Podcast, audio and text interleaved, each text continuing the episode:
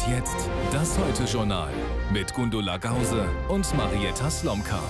Guten Abend. Es ist Haushaltswoche im Deutschen Bundestag und dazu gehört natürlich, dass der Entwurf des Bundesfinanzministers von der Opposition in der Luft zerrissen wird. Die einen werfen ihm sozialen Kahlschlag vor, die anderen Finanztricksereien. Soweit so normal. Ganz normal ist diese Haushaltswoche aber nicht, wenn man bedenkt, wie schwer sich die Koalition damit tat, überhaupt einen Haushalt aufzustellen. Über Monate hatte man sich gegenseitig blockiert. Christian Lindner legte im Frühjahr noch nicht mal, wie sonst üblich, erste Eckwerte zur Orientierung vor. Mit Hängen und Würgen ist dieser Etat am Ende entstanden. Anders kann man es nicht sagen. Dazu gleich noch ein Gespräch mit Christian Lindner nach dem Bericht aus dem Bundestag von Frank Buchwald. Auftakt der Haushaltsdebatte, da schlägt die Stunde des Finanzministers. Lindners Botschaft heute, Deutschland muss raus aus der Schuldenspirale. Vererbt der arme Onkel Schulden, kann man das Erbe ausschlagen. Beim Bundeshaushalt funktioniert das nicht. Und deshalb haben wir auch eine moralische Verantwortung gegenüber denjenigen, die nach uns kommen. Tatsächlich gibt der Bund sehr viel weniger aus als in den Corona-Krisenjahren. Der Etat für 2024 hat ein Volumen von 445,7 Milliarden Euro. Die Neuverschuldung liegt nominell bei 16,6 Milliarden, deutlich weniger als in diesem Jahr. Damit hält Lindner die Schuldenbremse ein. Das Bild aber trüge, kritisiert die Opposition. All das könnte die Ampel ohne ihre Nebenhaushalte nicht finanzieren. Ohne die Buchungstricks wäre der gesamte Spuk sofort vorbei. Wegen dieser Nebenhaushalte nämlich liege die Neuverschuldung deutlich höher. Auf ein solches Sondervermögen kann auch der Verteidigungsminister zurückgreifen. 100 Milliarden für die Bundeswehr. Falsch, findet die Linke. Das 100 Milliarden Euro Sondervermögen ist ein Konjunkturprogramm für die deutsche und vor allen Dingen für US-Rüstungskonzerne. Diese Bundesregierung hat ein Herz für Panzer, aber nicht für Kinder. Und das ist das falsche Signal. Sondervermögen. Auch der Bundesrechnungshof sieht dieses Instrument seit Jahren kritisch. Die politische Diskussion um den Haushalt kommentiert die Behörde ausdrücklich nicht. Generell aber beschränkten solche Nebenhaushalte das Budgetrecht des Parlaments. Durch diese Art Töpfchenwirtschaft hat der Bundestag als Haushaltsgesetzgeber gerade keinen klaren Blick mehr auf die tatsächliche Lage der Bundesfinanzen. Nun geht der Haushalt mit allen Nebenhaushalten in die parlamentarische Beratung. Härtetest für Lindner Sparkurs. Er will vor allem den Anstieg der Sozialausgaben begrenzen. Einzig und allein Ihre kleine Fraktion hier in der Mitte hat Ihnen Applaus gespendet. Was Sie vorgestellt haben, Herr Minister, ist ganz offensichtlich nicht der Haushaltsentwurf der Regierung, sondern der Haushaltsentwurf der FDP. Man hat fast den Eindruck, Christian allein zu Hause. Auch vom grünen Koalitionspartner nämlich kommen kritische Töne, fast eine Kampfansage. Das Parlament ist der Haushaltsgesetzgeber. Wir entscheiden am Ende nachher, wie der Bundeshaushalt 2024 aussieht. Und ich kann Ihnen sagen, wir wollen einen Haushalt, der den Zusammenhalt stärkt. Und wir werden zentral an Veränderungen, Verbesserungen arbeiten. Und ich freue mich auf die Beratung, wie wir diesen Bundeshaushalt noch besser und gerechter machen können. So steht dem Finanzminister wohl ein heißer Herbst bevor. Die Rückendeckung des Kanzlers wird Lindner brauchen im Kampf ums Sparen und die Schulden im Schatten. Dann fragen wir doch den Bundesfinanzminister. Guten Abend, Herr Lindner. Guten Abend, Frau Slomka. Wenn es schon so schwer war, diesen Entwurf zusammenzukriegen, wie heiß wird denn dann dieser Herbst bis zur Verabschiedung? Es ist jetzt Sache des Parlaments, den Haushalt 2024 zu beschließen, aber die Leitplanken sind klar. Die eine Leitplanke heißt, die Schuldenbremse gilt und die andere Leitplanke ist, dass wir ja auf Steuererhöhungen verzichten wollen, also äh, keine Belastung für die Bürgerinnen und Bürger und äh, die Betriebe, denn das wäre in der jetzigen Wirtschaftslage falsch. Aber es fiel schon auf, dass im Parlament jetzt aus den eigenen Reihen, soweit man die Koalition als eigene Reihen bezeichnen kann, ähm, nicht so wahnsinnig viel Applaus kam. Es war in der Tat äh, eine sehr schwierige Haushaltsaufstellung. Äh, da gibt es gar nichts zu beschönigen. Es musste auf manches Wünschbare verzichtet werden, weil äh, wir eben die haushaltspolitischen Realitäten anzuerkennen haben. Wir können nicht auf Dauerpolitik auf Pump machen und wir dürfen auch die Inflation nicht mit immer neuen Staatsausgaben, die schuldenfinanziert sind, befeuern. Das ist natürlich ein schwieriger Prozess, aber wir haben ihn bewältigt. Inwiefern ein, ein Staat durchaus auch auf Pump leben kann, das ist ja umstritten, auch unter Ökonomen. Und es ist auch umstritten, ob die Schuldenbremse, so wie sie jetzt ist, eigentlich wirklich sinnvoll ist. Selbst die Bundesbank oder der Internationale Währungsfonds, die jetzt nicht im Verdacht stehen, irgendwie sozialistisch angehaucht zu sein, sagen, da könnte man eigentlich etwas lockerer das machen. Es gäbe dem Staat mehrere Kreditrahmen. Diese internationalen Empfehlungen muss man sehr differenziert betrachten. Wir nehmen sie in Deutschland manchmal auch sehr selektiv wahr. In der Sache aber geht es um Folgendes. Wir müssen auf der einen Seite Prioritäten setzen. Investitionen in die Infrastruktur, in die Digitalisierung, in die Modernisierung äh, unserer Volkswirtschaft. Und das tun wir. Wir haben auf Rekordniveau Investitionen eingeplant in den nächsten Jahren.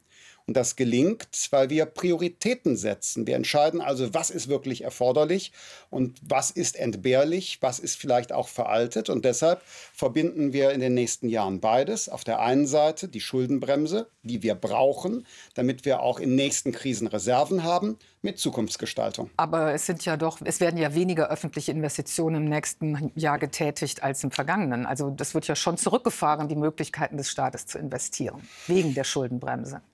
Frau Slomka, ich vergleiche nicht die Jahre der Pandemie und des Energiepreisschocks, ähm, sondern ich vergleiche das Vorkrisenniveau 2019 mhm. vor der Pandemie mit 2024. Und da ist die Situation so, dass wir von etwa 37 Milliarden auf 54 Milliarden Euro die Investitionen steigern. Und zwar nicht nur in absoluten Zahlen, von 10 Prozent Investitionen auf 12 Prozent. Das zeigt, die Schuldenbremse ist keine Investitionsbremse.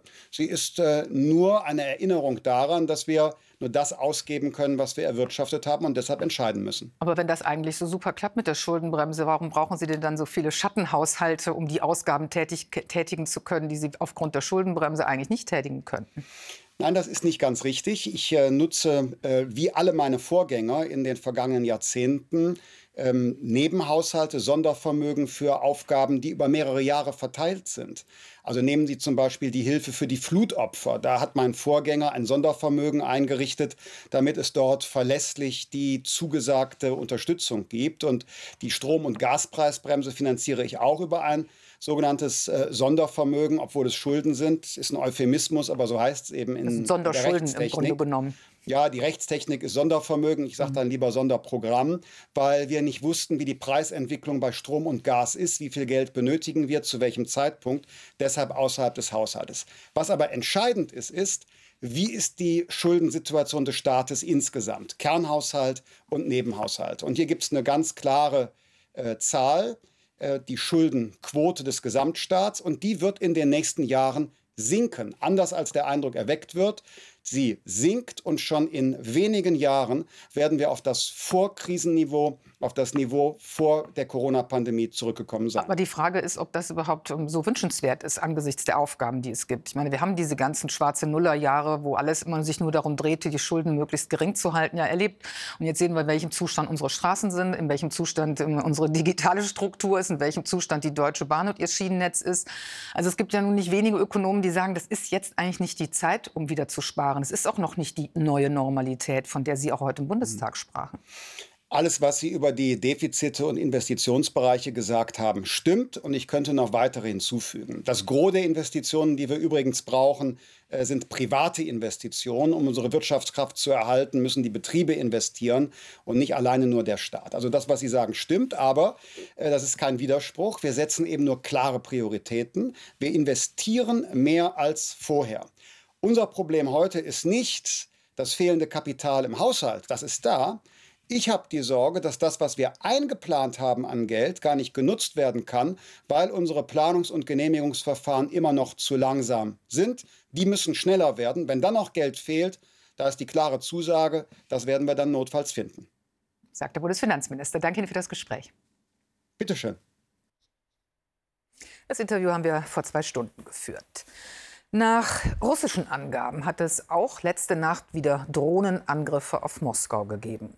Solange es nur, nur in Anführungsstrichen Drohnen sind, die abgefangen werden, halten sich die Schäden in Grenzen. Es sind bislang eher psychologische Nadelstiche seitens der Ukrainer. Dieser Krieg, der ihr Land zerstört, soll auch in der russischen Hauptstadt zumindest zu spüren sein. Derweil die ukrainische Armee weiter Bodengewinne verzeichnet, im Süden in der Region Saporischia. Aber der Preis dafür ist entsetzlich hoch. Das gilt genauso für die östlichen Frontgebiete. Dort ist unser Reporter Henner Hebestreit unterwegs. Er zeigt, wie die Armee versucht, die Moral ihrer Truppen hochzuhalten, und sei es mit Musik. Ukrainisches Militär unterwegs zu einem Ort irgendwo im Wald, gleich hinter der Front. Mitten im Krieg machen sie hier eine Pause. Ein paar Stunden trägt die Musik ihre Gedanken zu einem Leben weit weg von Explosionen, Tod oder Kugelhagel. Es geht um große Gefühle. Miroslav ist in der Ukraine ein bekannter Reggae-Interpret und war bekennender Pazifist. Jetzt singt er in der Armee. Das ist ein Krieg, in dem es um unsere Existenz geht. Wir müssen uns verteidigen. Deshalb bin ich hier. Ich kämpfe für meine Familie, meine Kinder, für mein Land. Und solange das so ist, kann ich meinen Pazifismus vergessen. Wer hier sitzt, hat in den letzten Monaten Kameraden verloren, hat gekämpft, vielleicht getötet. Das hinterlässt Spuren in der Seele, auch wenn der Körper intakt ist. Gestern haben viele noch feindliche Schützengräben oder Bunker gestürmt. Jetzt sind sie hier, um abzuschalten. Man spürt, dass sie gerade noch Schlimmes durchgemacht haben. Davon sollen sie sich hier erholen, körperlich und vor allem emotional. Die Soldaten sind müde. Nicht kriegsmüde, sondern müde vom Warten, dass auch ihnen die Stunde schlägt.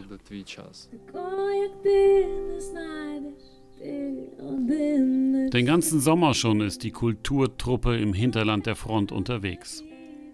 Manchmal spielen sie mehrere Auftritte an einem Tag. Für Krieger und Künstler ist das Neuland.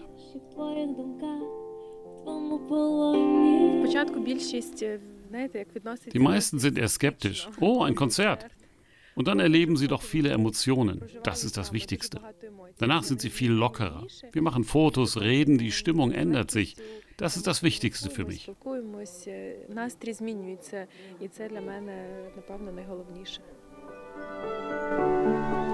Sie leisten psychologische Ersthilfe am Rande des Schlachtfelds. Solange der Krieg tobt, ist Kultur immerhin ein kleiner Trost. Deutschland hat, hat, heute übrigens neue Munition für die Geparden, die Flugabwehrpanzer, geliefert. Sie helfen der Ukraine ja, ihre Städte und Truppen zu schützen. Aber die Munition ging zu Neige. Die Schweiz hätte noch welche gehabt, verweigert aber den Verkauf. Also hat die deutsche Rüstungsfirma Rheinmetall neue produziert. Zu diesen und anderen Themen finden Sie wie immer Informationen auch online auf ZDF heute. Und jetzt geht es erstmal bei dir weiter, Gundula, zunächst auch noch mal mit den Gräueln von Krieg. Weltweit sind im vergangenen Jahr so viele Menschen durch Streumunition ums Leben gekommen wie seit 2010 nicht mehr. Insgesamt mehr als 1170. Die meisten Opfer von Streumunition habe es in der Ukraine gegeben, heißt es in dem Bericht der Beobachtungsstelle für Streumunition. Dort seien 916 Menschen dadurch verletzt oder getötet worden. Den folgenschwersten Einsatz von Streumunition gab es bei einem Angriff auf Kramatorsk. 53 Menschen wurden damals getötet und über 100 verletzt.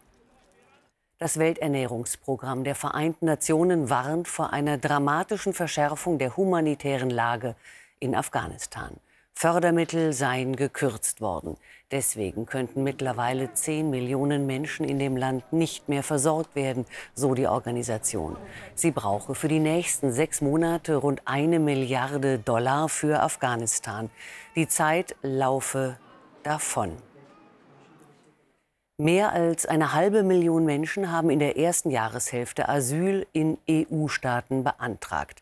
Das ist laut Asylagentur der EU ein Anstieg um 28 Prozent im Vorjahresvergleich und der höchste Halbjahresstand seit 2015.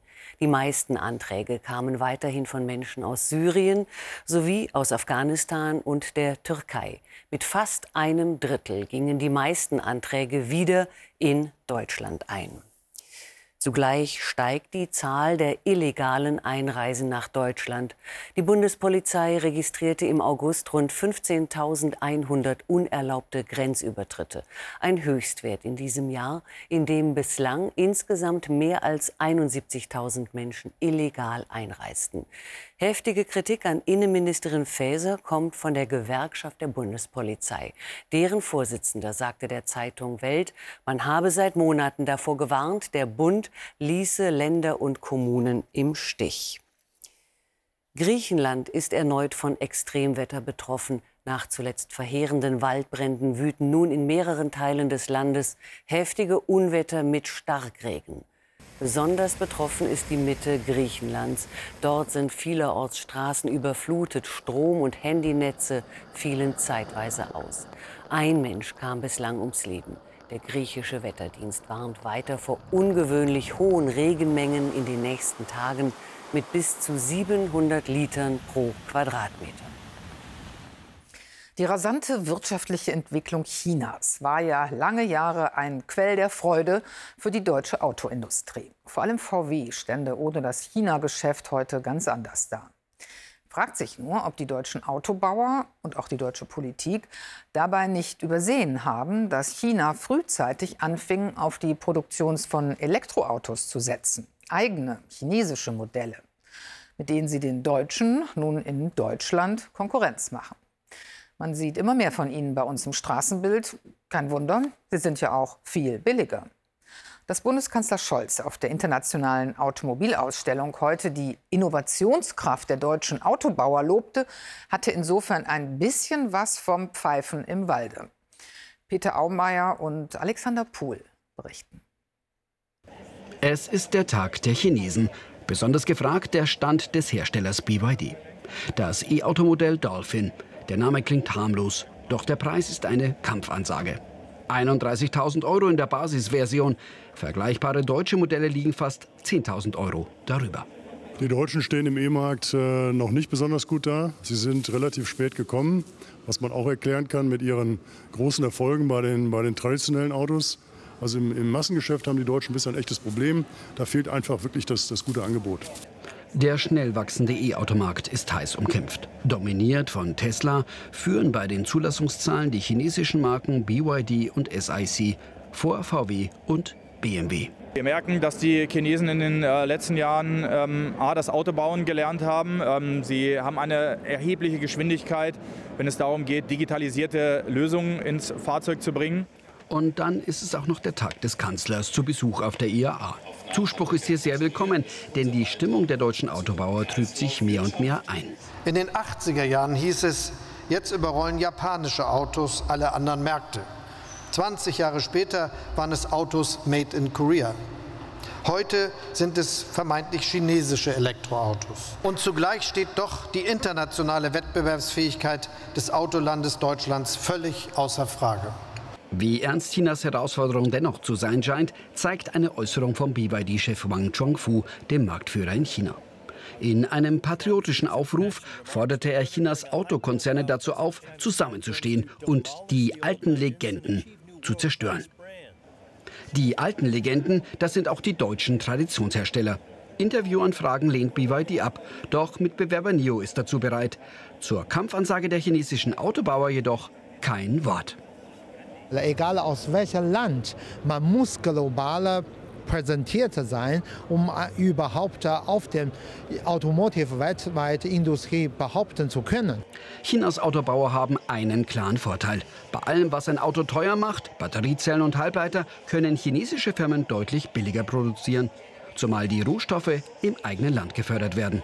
Dennoch zeigen sich Deutschlands Premiumhersteller sehr selbstbewusst einen Markt wirklich zu erobern, da müssen sie sehr viele ja, Häkchen machen. Können Sie nicht einfach das Auto aus einer anderen Weltregion versuchen hier zu verkaufen? Sie müssen eine sehr gute Ersatzteilversorgung haben. Sie brauchen eine Menge Infrastruktur.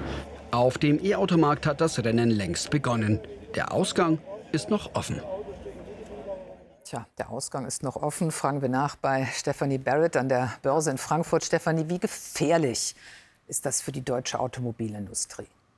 Also die Zeiten, wo Deutschlands Autobauer die unangefochtene Supermacht waren, die sind vielleicht tatsächlich vorbei. Denn im Grunde genommen wird die Autowelt derzeit ganz neu aufgeteilt. Und wie viel die deutschen Hersteller dann am Ende davon abbekommen, das ist heute einfach noch sehr ungewiss. Fakt ist, die Chinesen verfügen über strategische Wettbewerbsvorteile, die kaum noch aufzuholen sind. Alles aus einer Hand, von der Rohstoffmine bis zur Produktion. Dazu preiswerte Energie. So können sie sehr günstig bezahlbare E-Autos produzieren. Dafür ist Deutschland aber stark bei Innovation und Forschung und verfügt über gute Ingenieure und viele Mitarbeiter, die gerade in den neuen Technologien gut ausgebildet sind. Aber nun wissen wir ja, in der Marktwirtschaft gibt es keine Ewigkeitsgarantien. Nur bei der deutschen Automobilindustrie, da steht ja wirklich viel auf dem Spiel. In der Tat, die deutsche Autobranche ist ja eine Schlüsselindustrie und an den großen Herstellern hängt ja auch die gesamte Zulieferindustrie mit Tausenden von Arbeitsplätzen. Sie ist aber sehr heterogen. Bosch, Continental und ZF etwa zählen zu den weltweit führenden Zulieferern und haben dank ihrer starken Kapitalpuffer aus den Verbrennerzeiten noch den Umstieg auf Elektroantrieb sehr erfolgreich gemanagt. Sie sind hier sogar Innovationstreiber und beliefern auch Chinesen in diesem Segment. Kleinere und weniger finanzkräftige Zulieferer dagegen, und das sind wirklich viele, werden den technologischen Wandel aber wohl kaum überstehen. Mhm. Dankeschön nach Frankfurt. Und mit dem Thema Klimaschutz geht es bei Gundula noch mal weiter. Auf dem ersten Klimagipfel in Afrika hat UN-Generalsekretär Guterres erneut mehr Einsatz für den Klimaschutz gefordert. Afrika könne, so wörtlich, eine Supermacht der erneuerbaren Energien werden. Das mögliche afrikanische Wunder müsse aber international unterstützt werden. EU-Kommissionspräsidentin von der Leyen bot in Nairobi Europa als Investitionspartner für Afrika an.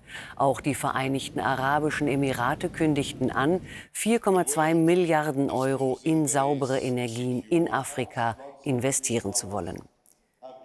Zum Afrika-Klimagipfel gibt es im Heute-Journal-Update ein Interview mit Jennifer Morgan, der Sonderbeauftragten für internationale Klimapolitik im Auswärtigen Amt. Zu sehen später um Mitternacht hier im Programm. Bundesarbeitsminister Heil geht davon aus, dass es bis 2035 keinen Arbeitsplatz mehr geben wird, der nichts mit Anwendungen künstlicher Intelligenz zu tun habe. Der Einsatz von KI für Millionen Beschäftigte müsse aber politisch gestaltet werden, sagte Heil. Die Arbeit werde nicht ausgehen, sondern sich verändern. Und es dürfe nicht außer Acht gelassen werden, dass diese Entwicklung auch missbraucht werden könne. Und noch eine Meldung vom Sport. Tennisprofi Alexander Zverev steht im Viertelfinale der US Open. Der 26 Jahre alte Hamburger setzte sich in einem packenden Tenniskrimi in fünf Sätzen gegen den Italiener Yannick Sinner durch. Nach dem Match sprach Zverev von einem der besten Momente seiner Karriere. Im Viertelfinale trifft er nun auf Titelverteidiger und Nummer 1 der Welt Carlos Alcaraz aus Spanien. Elvis. Ist über diese Ikone nicht schon alles, wirklich alles gesagt, geschrieben und verfilmt worden? Könnte man meinen. Aber wenn sich dann eine Kultregisseurin wie Sofia Coppola die Beziehung von Elvis und seiner Frau Priscilla vornimmt, dann gibt es doch noch mal ganz neue Einblicke. Der Film beruht auf den Memoiren von Priscilla Presley und zeichnet das Bild einer großen, aber auch sehr unglücklichen Liebe. Andreas Poskel war dabei, als der Film jetzt in Venedig vorgestellt wurde. Zwischen all dem Blitzlichtgewitter blitzt ein Gedanke auf an diesem Abend in Venedig. Wenn Elvis lebt, dann weil Priscilla lebt und sie die Erinnerung an diese amerikanische Ikone in diesem Moment bis auf den roten Teppich von Venedig trägt. Ihr Buch Elvis and Me ist die Grundlage für den Film, mit dem Regisseurin Sofia Coppola ins Rennen um die Goldenen Löwen geht. Und er ist bei all der zurückgekehrten männlichen Dominanz ein feministisches Ausrufezeichen. Genauso wie die junge Hauptdarstellerin Kylie Sperny, die im Film die Priscilla verkörpert. Es war mir wirklich wichtig, dass sich ihre Geschichte richtig, präzise und authentisch anfühlt und ich auch die kreative Freiheit habe, einen Film zu machen. Deshalb hat es mir sehr viel bedeutet, dass Priscilla sagte, dass es richtig gemacht wurde. Entstanden ist ein Coming-Age-Drama im Superstar-Milieu aus der Perspektive von Priscilla, damals blutjunge 14 Jahre alt, verführt vom charismatischen Popstar während seiner Armeezeit in Bad Nauheim. Coppola erzählt diese unglaubliche Liebesgeschichte mit viel Raum für Zwischentöne. Eine Opfer-Täter-Story ist das nicht. Auch wenn der King of Rock'n'Roll sie in die Rolle seiner Königin zwingt, einer Königin im goldenen Käfig von Graceland, aus dem Priscilla am Ende ausbricht. Ich war wirklich beeindruckt von ihrer Geschichte und ihrer Stärke, dass sie ihn am Ende verlassen konnte. Weißt du, ihr ganzes Leben drehte sich um diese Ehe. Es muss für sie besonders zu dieser Zeit damals wirklich schwer gewesen sein, zu gehen und für sich zu sein. Es war das Glamour-Paar des amerikanischen Jetset der 60er Jahre. Der Film zeigt nun die dunkelste Seite, von der Elvis je gezeigt wurde, und andererseits die tief empfundene Liebe zwischen den beiden. Auf der Pressekonferenz in Venedig ergreift die heute 78-jährige Priscilla Presley auf Nachfrage spontan das Wort und bestätigt diese Version. Wir bauten eine Beziehung auf und diese Beziehung dauerte an, bis ich ihn verließ. Und das nicht, weil ich ihn nicht liebte. Er war die Liebe meines Lebens. Es war sein Lebensstil, der so schwierig für mich war und ich glaube, jede Frau kann das nachempfinden.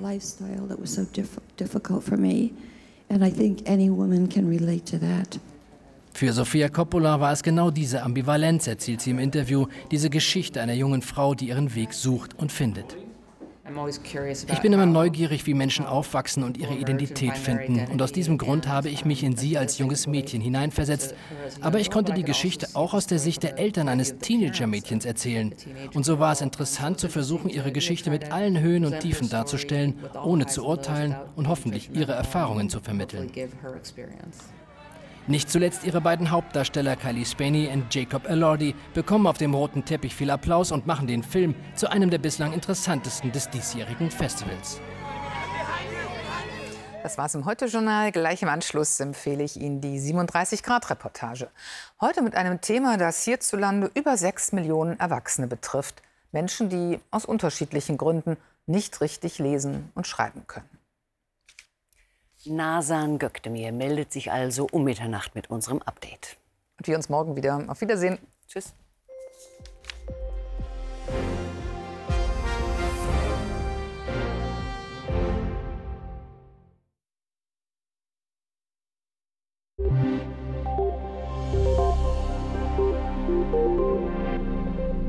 Guten Abend. Das stabile Hoch über Mitteleuropa, diese sogenannte Omega-Wetterlage, hat allerdings auch seine Kehrseiten. Zum einen ein Tief über dem Atlantik, ein ehemaliger Hurrikan und hier über dem zentralen und östlichen Mittelmeer hat sich ein Tief namens Daniel, jedenfalls international so genannt, entwickelt und das bringt enorme Regenmengen mit.